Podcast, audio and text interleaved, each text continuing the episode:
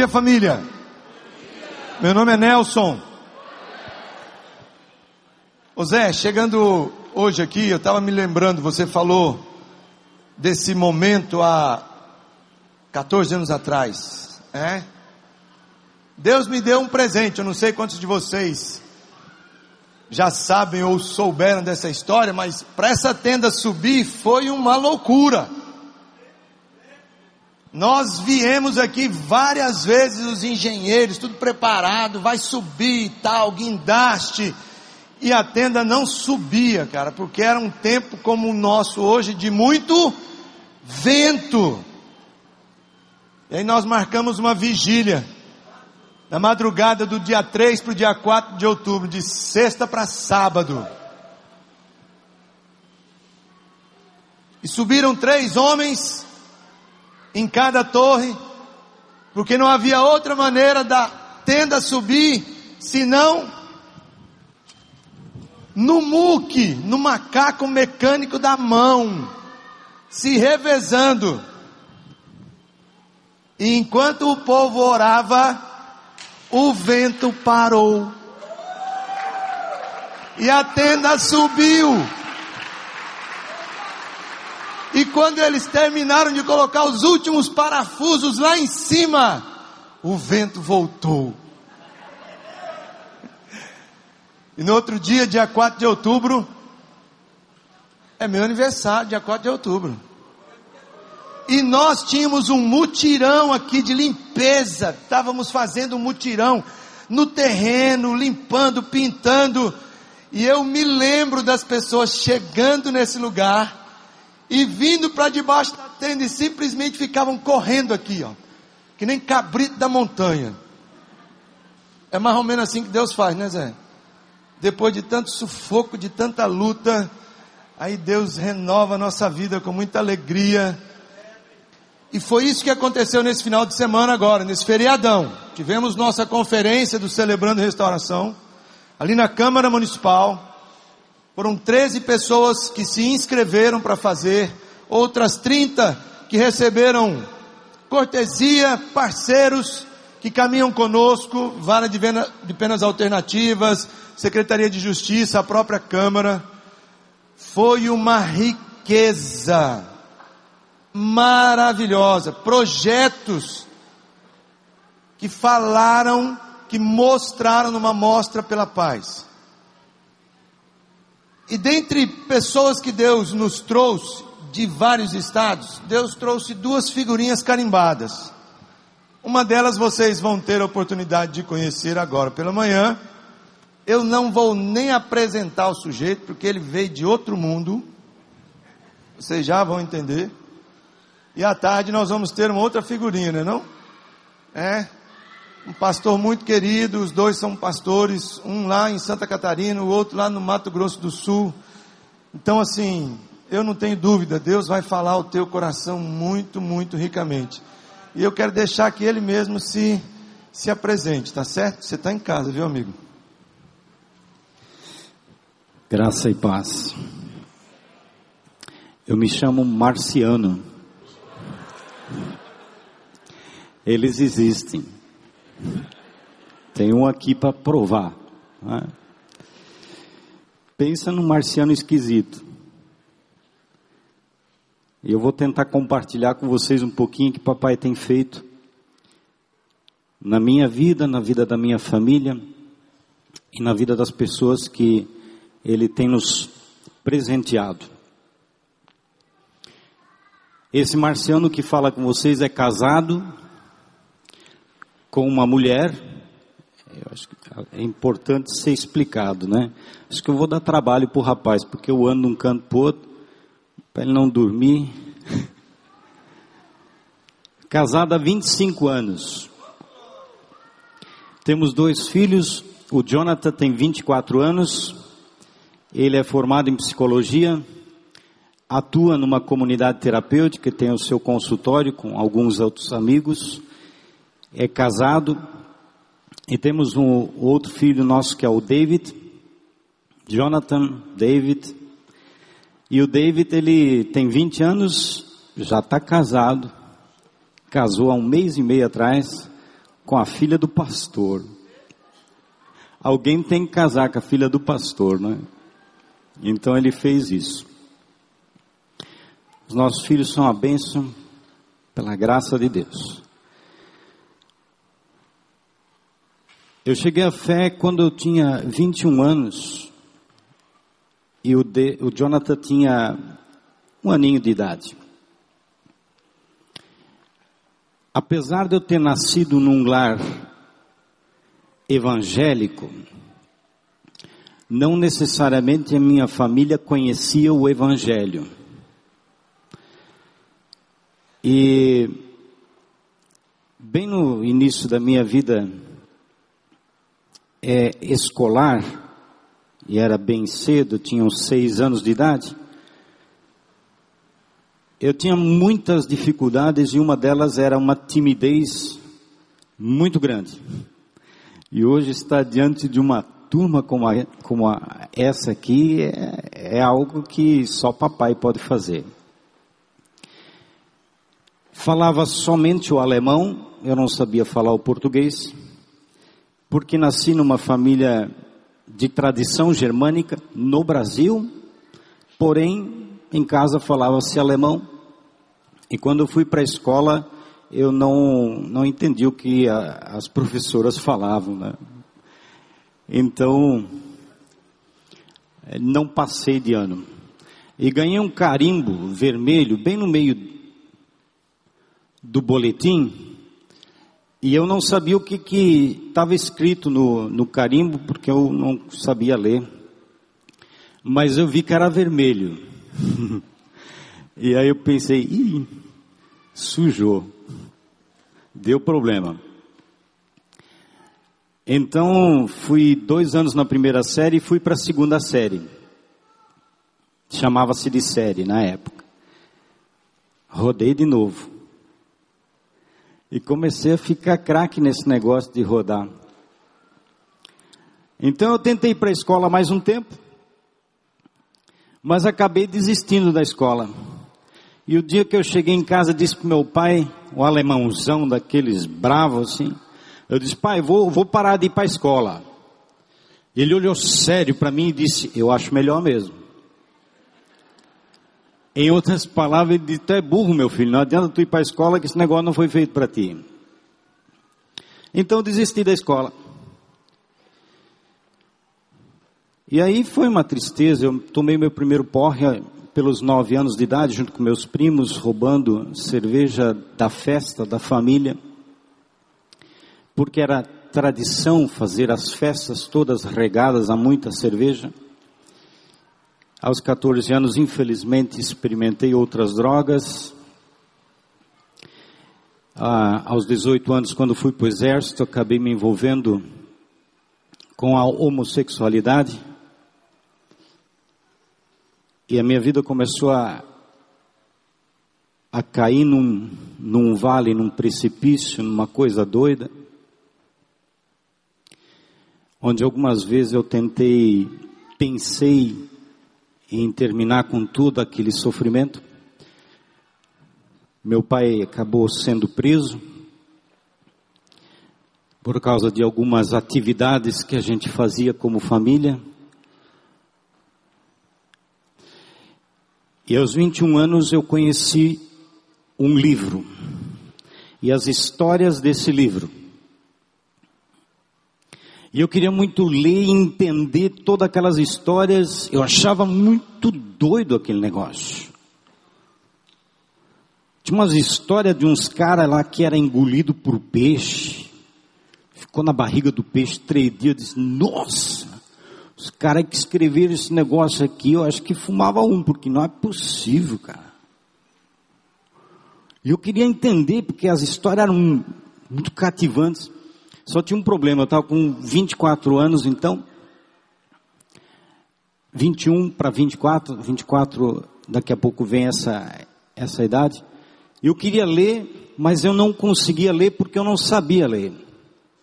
Eu até lia palavras, mas eu não conseguia juntar as palavras na frase e entender o que estava escrito lá. E a pessoa que me apresentou o Evangelho, me apresentou a palavra, um senhor de apenas quarta série, mas um homem de Deus, ele disse para mim, Marciano, vem na minha casa que eu vou te ensinar. E eu fui um ano e meio na casa desse homem, uma vez por semana, para ele me ensinar a Bíblia e entender o que eu estava lendo. E esse mesmo homem começou a me incentivar que eu voltasse para a escola. E ele me dizia, Marciano, tu é um cara inteligente, rapaz, volta para a escola. E eu olhava para ele e disse, esse cara está me tirando. Ele dizia, eu sou inteligente? Eu sou inteligente. Eu rodei na primeira série, eu rodei na segunda série e tal. Ele dizia, Marciano, volta para a escola, rapaz. E eu fui convencido por ele e por algumas outras pessoas e voltei, fiz um teste de primeira a quarta série. E o dia que eu fui fazer um teste, tinha uma senhora de 73 anos fazendo o mesmo teste.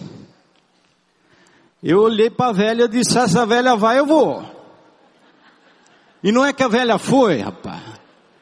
E fui e fiz o teste e passei. E aí eu fiz meu ensino fundamental no EJA, nos jovens e adultos. Fiz o ensino médio fui estudar teologia finais de semana em módulos. Depois eu mudei de estado e fui fazer uma faculdade de pedagogia porque eu queria aprender a ensinar as pessoas. Terminei a faculdade de pedagogia, fiz uma especialização em dependência química. Terminei a especialização em dependência química, fui fazer um mestrado no Rio Grande do Sul Fiz um mestrado em teologia e agora estou me preparando para o doutorado. Para a honra e para a glória do Senhor Jesus. Nessa caminhada aí de 20, quase 24 anos, eu trabalhei 13 anos em comunidade terapêutica, dentro da comunidade terapêutica, junto com a minha esposa, com gato, cachorro, nossos filhos trabalhando diretamente com o dependente químico, tentando mostrar o amor de Deus para essas pessoas, centenas de pessoas a gente pôde acompanhar, ou talvez milhares de pessoas que a gente pôde acompanhar nessa luta para abandonar a dependência e começar a viver uma vida em abstinência juntamente com Cristo. Trabalhei oito anos dentro de uma ONG chamada Cruz Azul, a Blue Cross, que é uma é, organização internacional, está em mais de 40 países, onde eu fui coordenador de prevenção dentro dessa organização. Continuo vinculado a ela, porém hoje eu trabalho como diretor de políticas públicas sobre droga e reintegração social no município de Blumenau, um setor público mas dentro desse setor público, não levando a Bíblia desta maneira como ela está aqui, mas levando o aprendizado deste livro dentro da minha própria história, dentro da minha vida, para dentro do setor público. E tendo a oportunidade de ser um missionário no setor público, trabalhando com pessoas bem diferentes das pessoas que a gente encontra na igreja, mas podendo lá servir o Senhor. Eu queria falar sobre cultura de paz, quero falar sobre cultura de paz e para isso quero usar um texto que tem falado muito a minha vida, a minha história é aqueles textos da Bíblia que as páginas estão amarelas, de tanta gente pregar sobre elas. E é um texto que falou muito ao meu coração e espero que também possa falar ao seu coração. Está lá em 2 Reis capítulo 5, a cura de Naamã. Eu passo a ler alguns versículos e conversamos sobre eles. Ora, Naamã, chefe do exército, do rei da Síria. Era um grande homem diante do seu Senhor.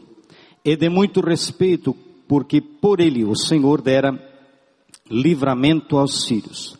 Era este homem valente, porém leproso. Saíram tropas da Síria e da terra de Israel e levaram presa uma menina que ficou a serviço da mulher de Naamã.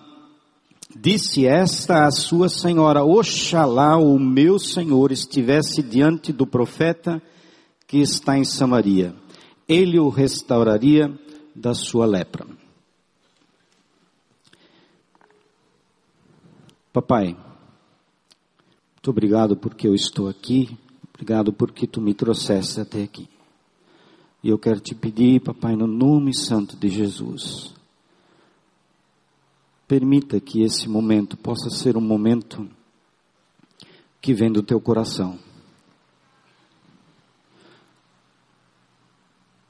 Permita que os olhos do nosso entendimento possam estar abertos para entender a tua palavra, Senhor. Assim eu oro, papai, no nome de teu filho Jesus. Amém. Antes de a gente entrar no texto, eu queria agradecer o convite que veio a partir do pastor Nelson e da sua esposa, Rosvita, e também agradecer quem está me acolhendo aqui em Fortaleza, o Eric e a Roberta. Tem sido uma benção estar lá com vocês e com os meninos e com as meninas. Muito obrigado. Diz o texto que tinha um homem que era chefe do, do exército do rei da Síria, um homem público. A Síria naquela época era o maior exército que existia naquela região. Se nós talvez comparássemos com os nossos dias, o maior exército desse momento talvez seja o exército dos Estados Unidos. Então, para a gente comparar, era o maior exército daquele mundo daquela época. E aquele exército tinha o chefe, que era o comandante maior, que era esse cara aqui chamado Naaman. E diz o texto bíblico que esse homem era muito valente e que por ele o Senhor, letra maiúscula na sua Bíblia, ou seja, Deus dera livramento aos sírios. Um negócio doido. Tem umas coisas muito doidas da Bíblia que a gente não entende muito bem. Mas é isso que está dito lá. Esse homem era um homem abençoado por Deus dentro da função que ele estava fazendo. Só tinha um probleminha. Estava com lepra o homem. Estar com lepra naquela ocasião, naquele momento histórico, era atestado de óbito. As pessoas eram colocadas à margem, eram colocados para fora da sociedade. Existiam, você já deve ter ouvido falar do Vale dos Leprosos, quer dizer, as pessoas tinham que ir para um outro espaço para não participar com os outros, porque tinha-se a ideia de que aquela doença poderia ser contagiosa. Porém, esse homem, ele estava sempre muito bem equipado, vestido, vestido com aquelas roupas, as fardas do exército, então não parecia, só tinha um detalhe. Quando ele ia para casa, talvez, o texto bíblico não nos diz, mas talvez aquela menina que estava presa, que era uma menina de Israel, que estava presa na casa dele, talvez ela tinha que até ajudar ele a tirar a roupa, tirar aquela couraça toda, aquela farda. E o texto não nos diz, mas talvez podemos imaginar ela ajudando ele a tirar a roupa e ele dizendo, devagar aí, devagar, senão vai um pedaço junto com a farda. Porque a lepra era, é uma doença que vai, vai apodrecendo partes do corpo e a pessoa não sente dor, mas vai caindo pedaço. Cultura de paz. Aquela menina tinha tudo para aproveitar aquele momento e dizer: Ah, é, tu me prendeu, tu me tirou da casa dos meus pais. talvez o teu exército foi o que matou os meus pais. E eu estou aqui numa outra terra, servindo de escrava. Agora é o momento de eu me vingar. Mas não é isso que a menina faz. Essa menina conhecia o Deus que a palavra diz que é o príncipe da paz. E quando ela vê a situação daquele homem, ela diz à sua senhora, ou seja, a esposa de Naamã,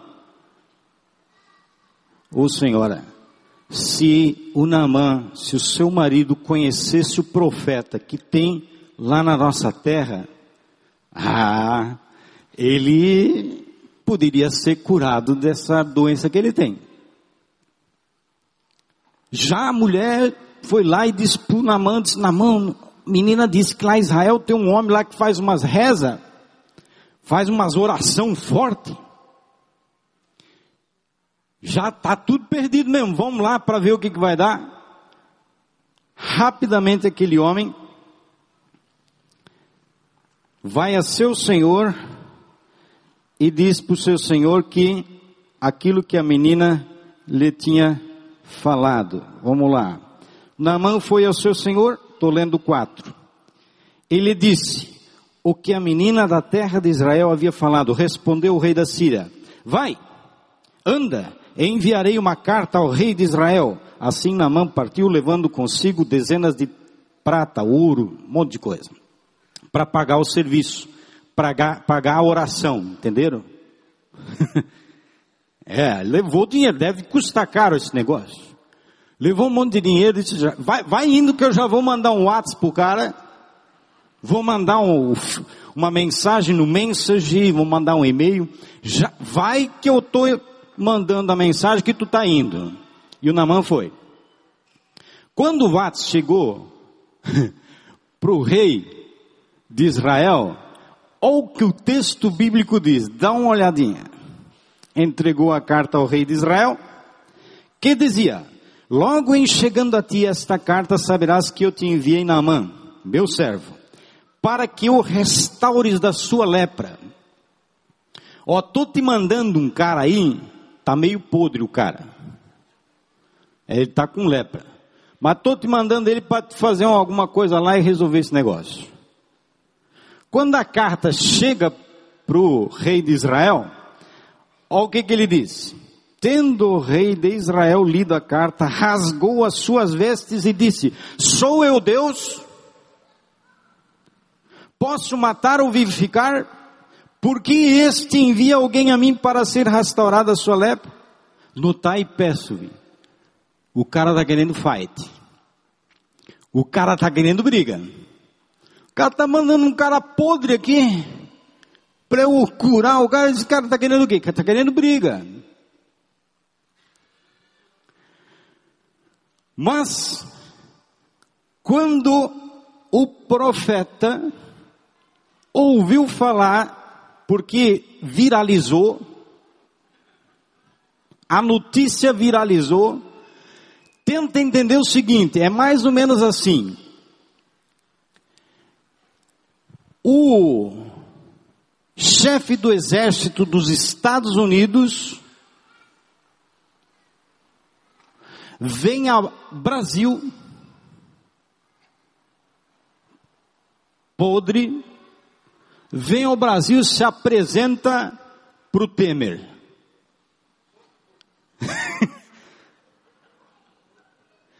e aí o Temer diz, os caras estão querendo confusão. Mas o profeta Armando Bispo ouviu aí, viralizou a notícia, rapaz, manda esse homem vir aqui para o Ceará. manda ele vir aqui para Fortaleza. Aqui na tenda, a Batista Central. Quando Eliseu, homem de Deus, ouviu que o rei de Israel rasgara as suas vestes, mandou dizer ao rei: Por que rasgaste as tuas vestes? Deixa ele vir aqui. Ele saberá que há profeta aqui no Brasil. Aleluia. Valdo, é muito legal ver a tua empolgação, meu irmão. Show de bola, papai seja louvado. É de Marte.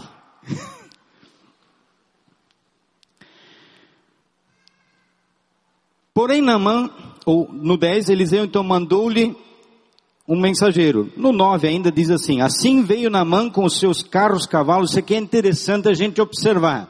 Eu gosto de vivenciar isso um pouquinho. Imagina o, o chefe do rei, ou do, do exército da Síria, vindo com cavalos, com carros. Era o material bélico mais pesado que a Síria tinha. Então imagina o chefe do exército dos Estados Unidos vindo para Fortaleza. Aqueles helicópteros. Ah, posando aqui na, na área aqui da, da igreja batista. Soldado correndo para tudo quanto é canto. Para falar com o profeta. Mais ou menos isso que aconteceu. Veio com carro, cavalo Eliseu, pastor Armando, mandou-lhe um mensageiro. Nem foi receber o cara.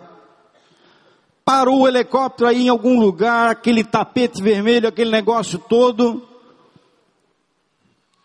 Moço, ô moço, vem cá. Tem um helicóptero desceu aí. Vai lá, tem um, tem um senhor ali que está com uns probleminhas. Recebe ele lá. O que eu quero dizer com isso? O que a palavra de Deus quer dizer com isso? Deus age na simplicidade. E Deus usa qualquer pessoa.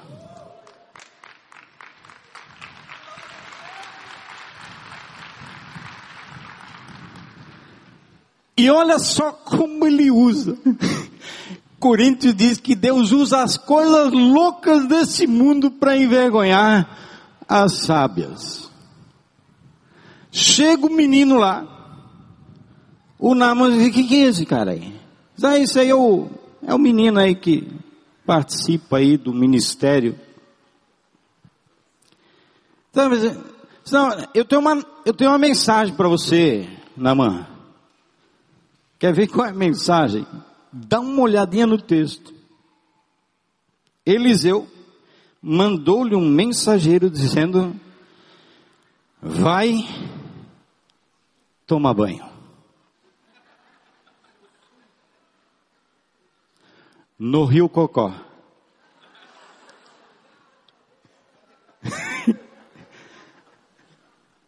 rapaz, tu tá com problema aí, vai tomar banho, rapaz. Mas isso aí não, não, não sai tão fácil, não. Tem que ser sete mergulhos.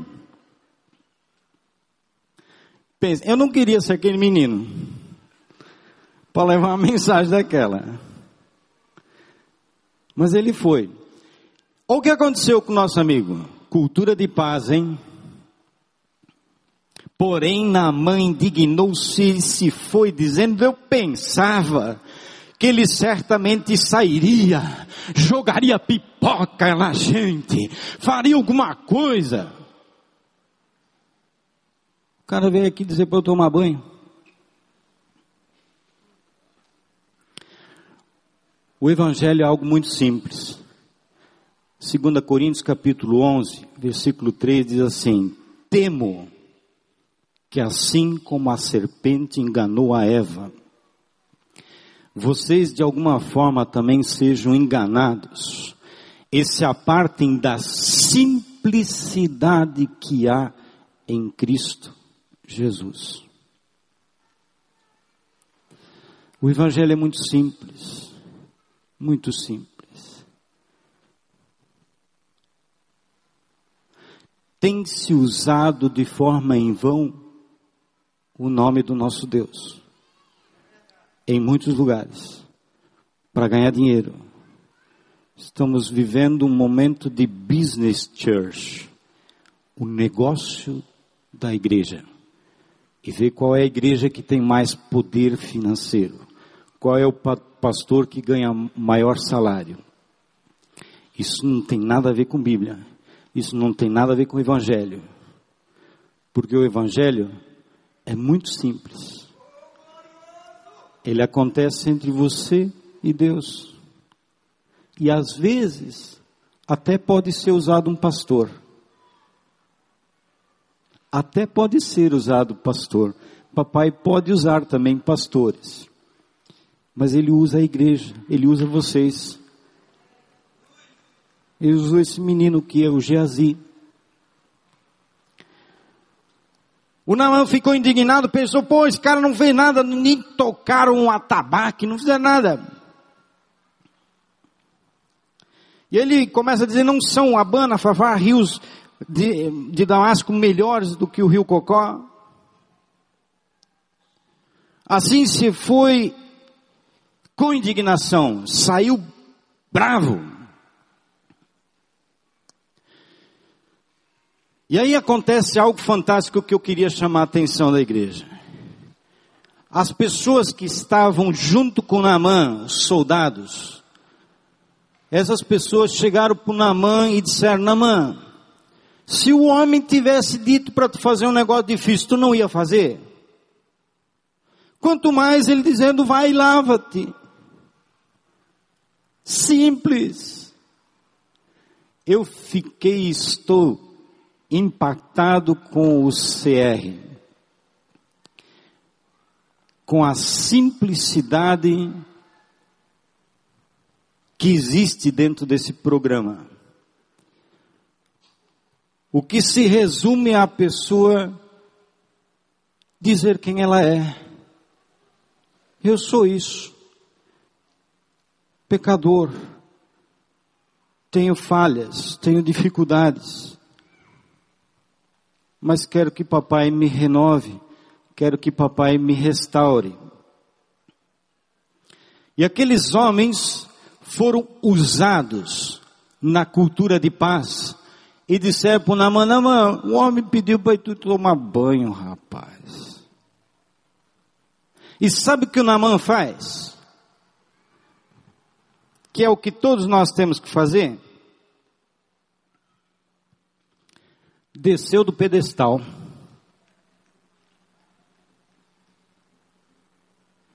Abandonou a, a capa, a farda de chefe do exército da Síria. E se tornou igualzinho a qualquer um dos outros. Assumiu a sua identidade de ser humano. E diz o texto bíblico que ele foi e mergulhou. Agora pensa. Sete mergulhos. Ele dá o primeiro mergulho, ele sai da água. Eu acredito, o texto bíblico não diz, mas eu acredito que ele deu uma olhadinha com o rabo do olho assim. Rapaz, está tudo aqui ainda. Continua toda ferida aqui. Mas não desistiu, porque a palavra diz que era para ser sete vezes. E ele pula o segundo. Pensa, na mão com aquela cirola, não é? Dando mergulho, saindo, porque para mergulhar a gente tem que sair de volta. Os soldados tudo olhando. E ele vai para o segundo mergulho. E foi para o terceiro. Eu imaginei no sexto. Quando ele sai do sexto, ele olha, rapaz, que mico. Mas a palavra de Deus tinha dito que era sete vezes, meu irmão.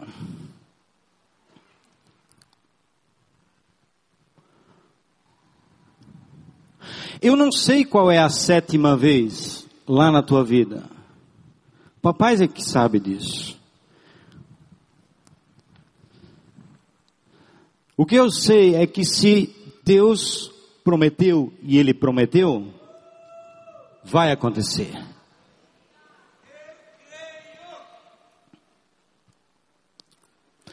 E para entender quem é esse Deus que eu estou falando, onde é que é para estar aquele negócio de segundo minuto aqui? Está aqui não. Ah, aqui do lado de cá. certo. Eu só não lembro agora quando é que é para eu parar. Eu acho que vai piscar, né? Tá bom. Para entender quem é esse Deus que eu estou falando, eu queria convidar você a fazer uma viagem de marciano. Eu, eu li a Bíblia de outra forma, eu acho, do que vocês. Por causa do meu nome, eu sempre fui muito bombardeado com piadinhas do tipo, ah, ET é de outro planeta. Então, desde criança, eu sempre olhei para as estrelas e fiquei pensando, pô, que negócio doido isso, cara. Será que tem alguma coisa aí do outro lado, né? Tal. E aí, quando eu li alguns textos bíblicos, tipo Elias, carruagem, fogo, aquela coisa toda. Troço doido aquilo, cara. Mas, bora, não vamos pirar nesse negócio, né? Mas eu queria ir lá para Isaías 40, 12. E lá em Isaías 40, 12 diz o seguinte: Que Deus mediu os céus a palmo. Então vamos lá. Dizem os cientistas quânticos que nós devemos ter mais ou menos 120 milhões de galáxias. Para entender o que é isso, vamos tentar ficar só na nossa galáxia, na Via Láctea. Na Via Láctea nós temos um cometa, cometa de Halley. O cometa de Halley ele viaja 380 milhões de quilômetros luz por segundo. Essa velocidade que ele se desloca dentro da nossa galáxia nossa, Via Láctea. E viajando a essa velocidade, ele leva 76 anos para dar a volta só na nossa galáxia. Mas o texto bíblico diz que Deus mediu a palmos. É, ficou bom esse tamanho. 120 milhões dessas galáxias. Diz mais, diz que ele pesou os outeiros em balança de precisão. Alguns talvez sabem o que, que eu estou falando. Medir coisinha bem leve, não é? Pico do Everest, 8 quilômetros, Balança de deu um trabalho para medir aquilo. E diz o texto que ele mediu as águas na concha da mão, Oceano Pacífico, Índico. Tá bom, esse tamanho de água tá bom. O que eu estou querendo dizer com isso? Eu não, a palavra. Deus é criador do universo. Qual é o teu problema mesmo? Diante desse Deus, qual que é o teu probleminha? Do que que você está reclamando mesmo?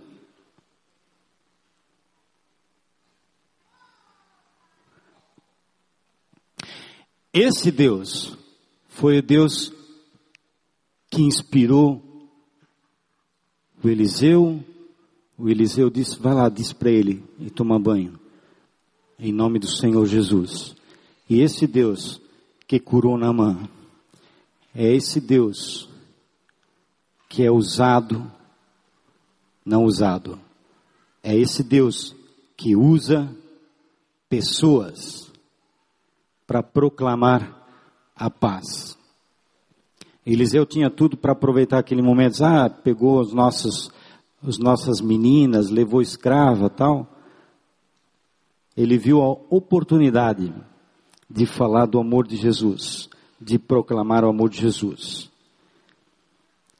Então voltou na mão aos homens de Deus, ele toda a sua comitiva veio pôr-se diante dele e disse: Agora conheço que em toda a terra não há Deus senão em Israel. Agora peço-te que aceites um presente do teu servo. Deixa eu pagar esse negócio. Quer pagar esse negócio aqui, porque ficou bom, hein? Ficou bom, ficou legal, serviço bem feito. Quem dá mais? E o Namã disse, tá doido, rapaz? Não cobrar nada não.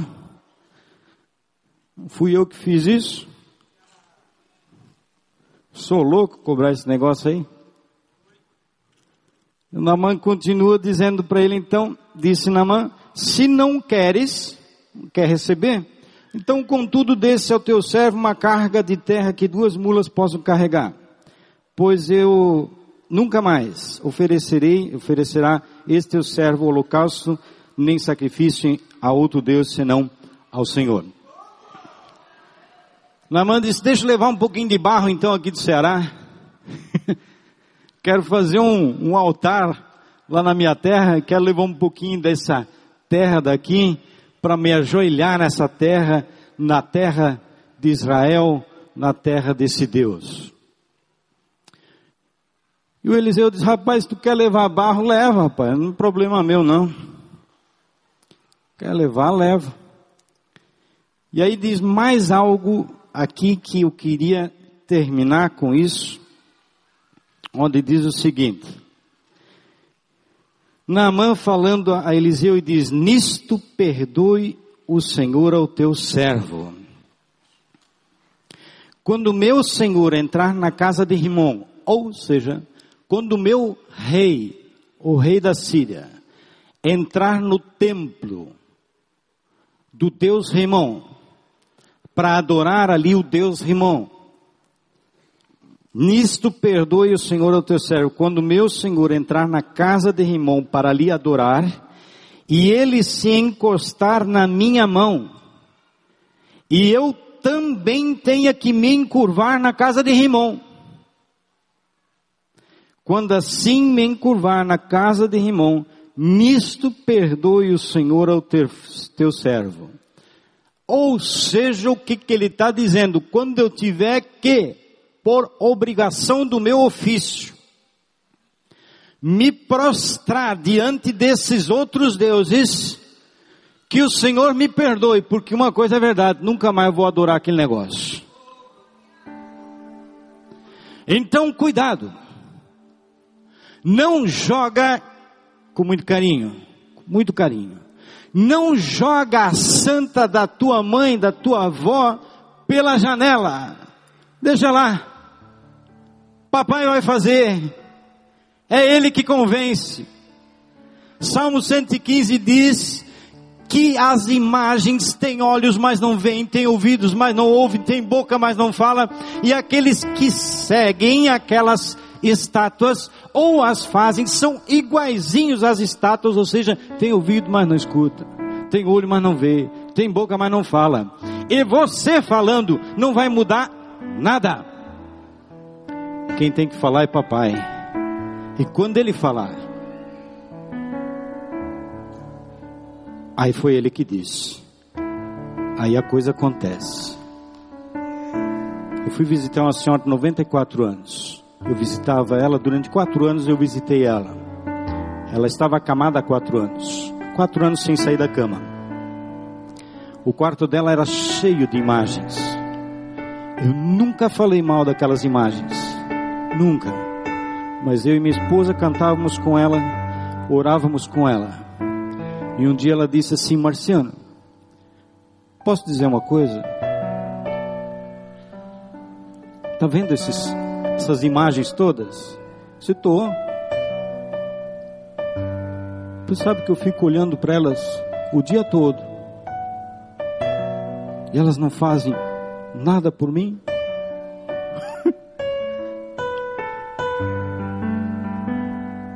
Ela teve uma revelação. E não fui eu que disse, foi papai que disse.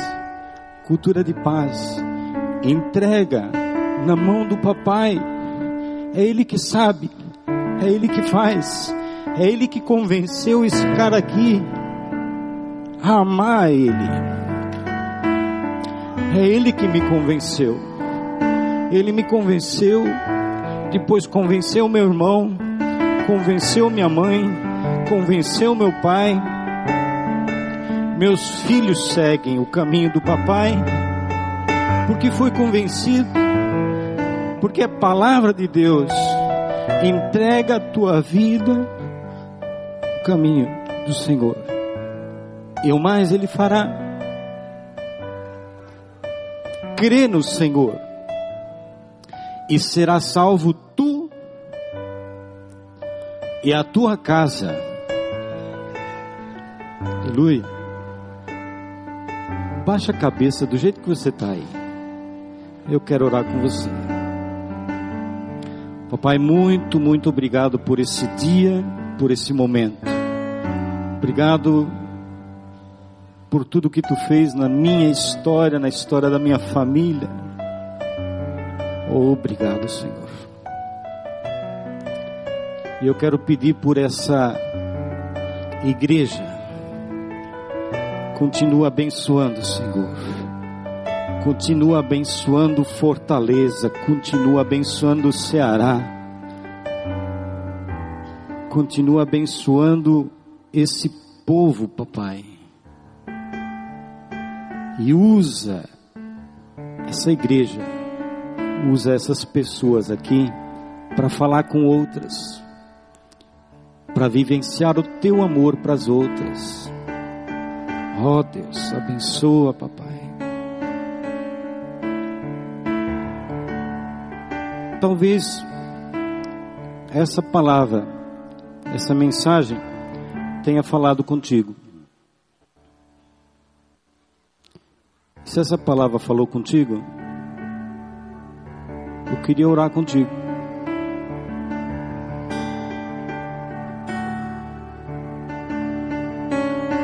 Do jeito que você está, eu só peço que você talvez levante a mão para que eu possa te ver. Amém. Amém. Amém, Senhor. Louvado seja o teu nome, papai. Quero orar contigo. Oh Deus. Deus Criador do universo. Papai, tu que enviaste teu filho para morrer no meu lugar. Tu, Senhor, que enviaste teu filho, teu filho que na cruz orou, papai, perdoa eles porque eles não sabem o que fazem. Esse Senhor que entregou a sua vida por mim e pela humanidade. Tu, Senhor, sabes o que passa na vida, no coração dessas pessoas que levantaram a mão aqui.